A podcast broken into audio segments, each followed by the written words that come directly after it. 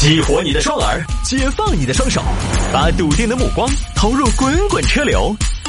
给我一个槽点，我可以吐槽整个地球仪。微言大义，换种方式纵横网络江湖。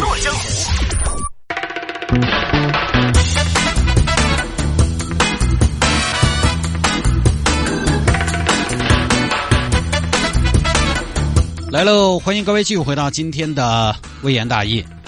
有听众朋友说摆一下这个事情，今年冬天会更冷。最近呢，老是有媒体在提，包括最新的新闻报道这儿也出来了，说今年最全能的冷空气，全能的冷空气正在路上啊。就是说今年是个冷冬，因为什么呢？因为今年有拉尼娜现象。那天我刚好就做了一下功课，拉尼娜现象呢，一般都是连续两年出现，比如说去年和今年。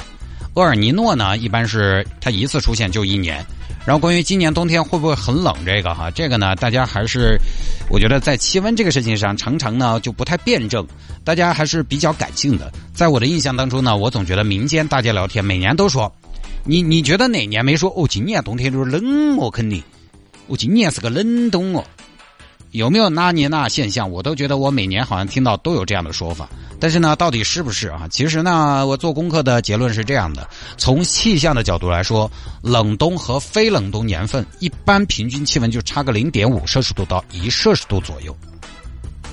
哎，这是冷冬和非冷冬年份在气象学上的差异，一度左右，各位你其实是感觉不怎么出来的，至少没有那么明显的区别。你靠体感其实是不太能感觉出冷冬和暖冬的。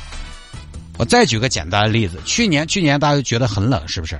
哎，对的，去年也有拉尼娜现象，但是去年从气象学的角度上来讲，去年是什么？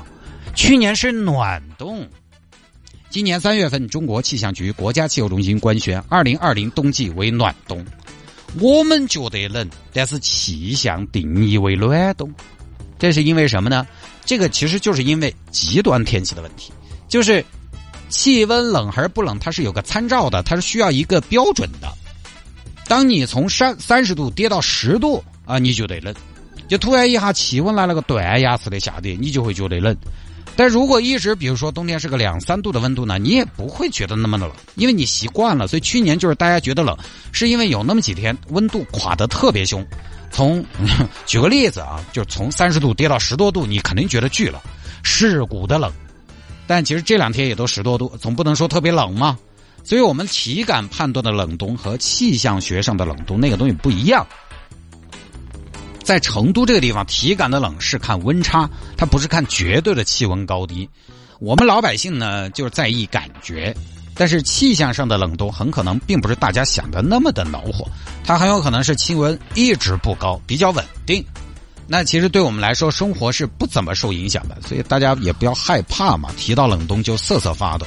今年冬天会不会更冷？看你怎么说，并不是说冷冬就一定让人的体感会比往年更冷，而暖冬就一定体感上很舒服。去年就是暖冬，但是它有那么几天降温降的特别厉害，你依然会觉得很冷。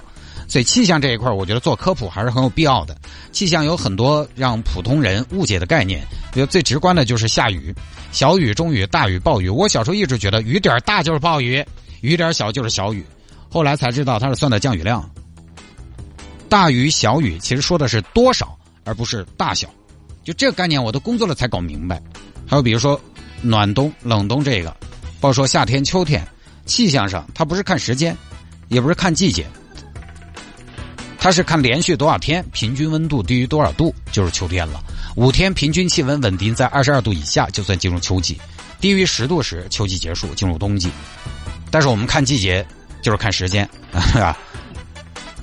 包括这两天，大家可能觉得从体感上来讲，是不是进入冬天了？但其实不是，这个气象学是要低于十度，连续五天才进入到正式的冬季。所以现在呢，算一个深秋的季节。反而这个暖冬不一定让你体感暖，冷冬嘛也不一定让你体感冷。它暖冬可能温度也就偏高那么零点五度到一度，都是一个道理。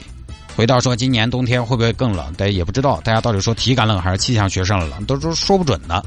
多穿点嘛，尤其老年人冬天确实要注意防范那种极端寒冷天气。那接下来看了天气预报，大概在这周周末、下周初的时候呢，也会有一个降温啊，大家注意适当的增加衣物。